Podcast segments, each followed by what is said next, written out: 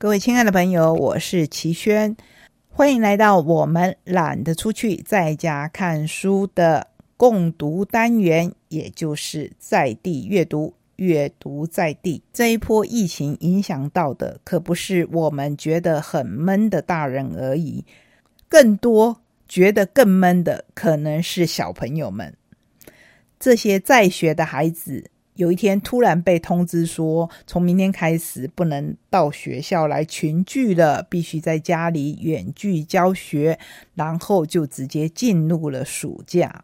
在这一些孩子当中，有些是过着他们必须待在家里的暑假，有些是翻越了一个阶段，从幼儿园到小学，从小学到国中，从国中到高中，甚至从高中到大学。而且职考还被延期了，我觉得那是一种你的磨练、你的挑战被延长的感觉。我们常常说：“哎呀，这种日子好苦啊！”你就给我一个痛快吧。如果这样子来形容为考试而准备的日子，就会觉得说莫名其妙的被延长了一个月，那一种感觉哇，真的是非常非常的难以想象，更不用说体会了。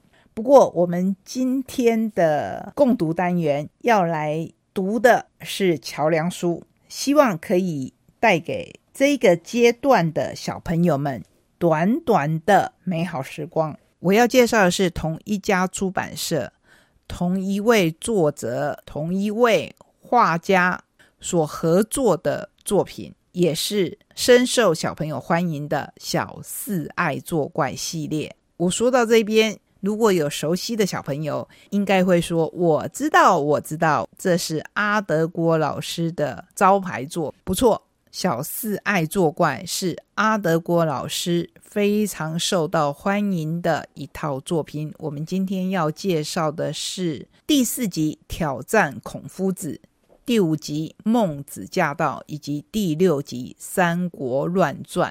你会说齐轩啊，这些故事会不会太老旧了？一点也不会，连我看起来都会哈哈大笑，非常非常的有趣。虽然我们已经在节目当中介绍过阿德国老师的作品，所以大家对阿德国老师有一定的认识，我们还是要介绍他一下。阿德郭又名 Mr. 郭牛，本名陈文德，屏东大学毕业，研究所念的是环境管理。阿德郭老师喜欢大自然，也喜欢摄影、音乐和艺术。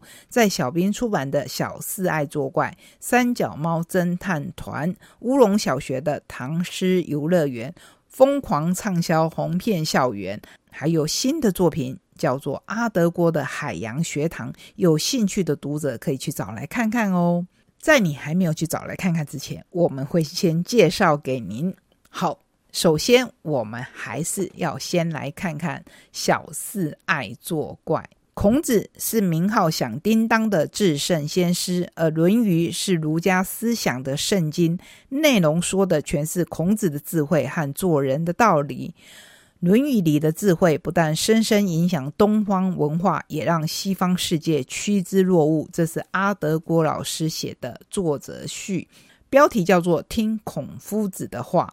他说他自己很勇敢的决定要挑战孔夫子，将《论语》作为这本书的主轴。我在书写《小四爱作怪》系列时，一直希望每个故事都能幽默爆笑、贴近生活，同时又有意义。这一次，我选出一些《论语》里的经典名言，融入故事里，希望能引领小朋友在快乐的阅读当中，轻松进入《论语》的殿堂。比如说。小不忍则乱大谋，不迁怒不贰过，和见贤思齐。以上是谈做人的部分。那么谈交友的部分呢？有直有量有多闻，相信是大家都耳熟能详的。有朋自远方来，和与朋友交，言而有信等等。这里面我们就要看看阿德郭老师到底怎么样把《论语》说的。让小四的孩子们都觉得非常的有趣，甚至会让书中的主角红鼻子老师永被啼笑。他说：“这次我要出动秘密武器，看你们还敢不敢作怪。”也就是老师的老师孔夫子。结果呢，光是第一页我们就看到豆子说：“师公，你不要紧张，我们都很乖的。”阿福说：“见贤思齐焉。”大家不要忘了向我学习哦！哇，真的很臭屁，对不对？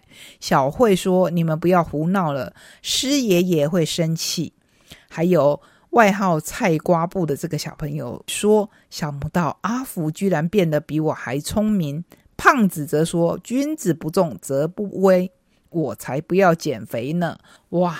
光是看到这么简单可爱的介绍，你是不是就很想要翻阅了呢？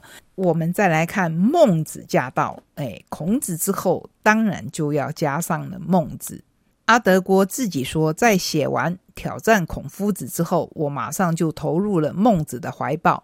毕竟被誉为雅圣的孟子，我丝毫不敢有任何的怠慢。性善论是孟子的主张，他认为人性本善，人天生就是良善的。其中的恻隐之心、辞让之心和是非之心，就是孟子论述的根据。照例的书中还是提到许多做人的道理，如敬人者，人恒敬之；人之患在好为人师。这句话相信大家都很清楚，所以我们。换个角度来介绍这一本《小四爱作怪》，第一篇就是孟母三迁，相信这是大家很熟悉的故事。孟子之所以成为孟子，孟母绝对是功不可没，因为为了孟子的教义，他可以一再的搬家，因为他知道环境的影响是很重要的。那在这里面，我们会看到威武不能屈，我是大丈夫。就有小朋友会搞笑说：“我是女的，我才不要做大丈夫呢。”在这些戏谑当中，我们自然而然就会看到了孟子的道理，真的是非常有趣的书写方式。接下来看看小四爱作怪六的《三国乱传》。在我们今天的选书里面有提到一位日本作家，他非常有名的作品，您猜是什么？我想我们大家都很难猜到，就是吉川英治这一位小说家他写的《三国志》。那你会说，《三国志》不是中国的小说吗？为什么一位日本作家会把它变得这么有名呢？其实，如果爱看漫画的朋友就知道，你会看到日本人真的是非常非常的喜欢三国这个时代，甚至还有一套漫画，以天灾地震将日本震得四分五裂以后，形成了新的政府形态，用的就是《三国演义》里面的故事。所以，既然连日本人都这么爱的三国，我们自己华人世界又怎么可以落人之后呢？在吉川英治的《三国志》里头，他写道。我并不做略喻或摘译，而是要把它写成适合长篇纸笔的报纸连载小说。刘玄德、曹操、关羽、张飞等主要人物都加上自己的解释和独创来写，随处可见的原书所没有的词句绘画，也是我的点描。所以吉川英治的《三国志》绝对跟我们。华人世界所熟悉的《三国志》是不一样的。那阿德郭又要如何来写三国呢？《三国乱传》，我们看到封面上写着“往桃园”。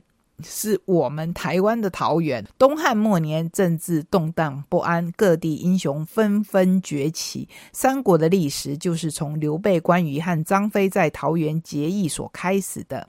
而这一本《三国乱传》里也有类似的情节和发展，那是由豆子、阿福和胖子三人在。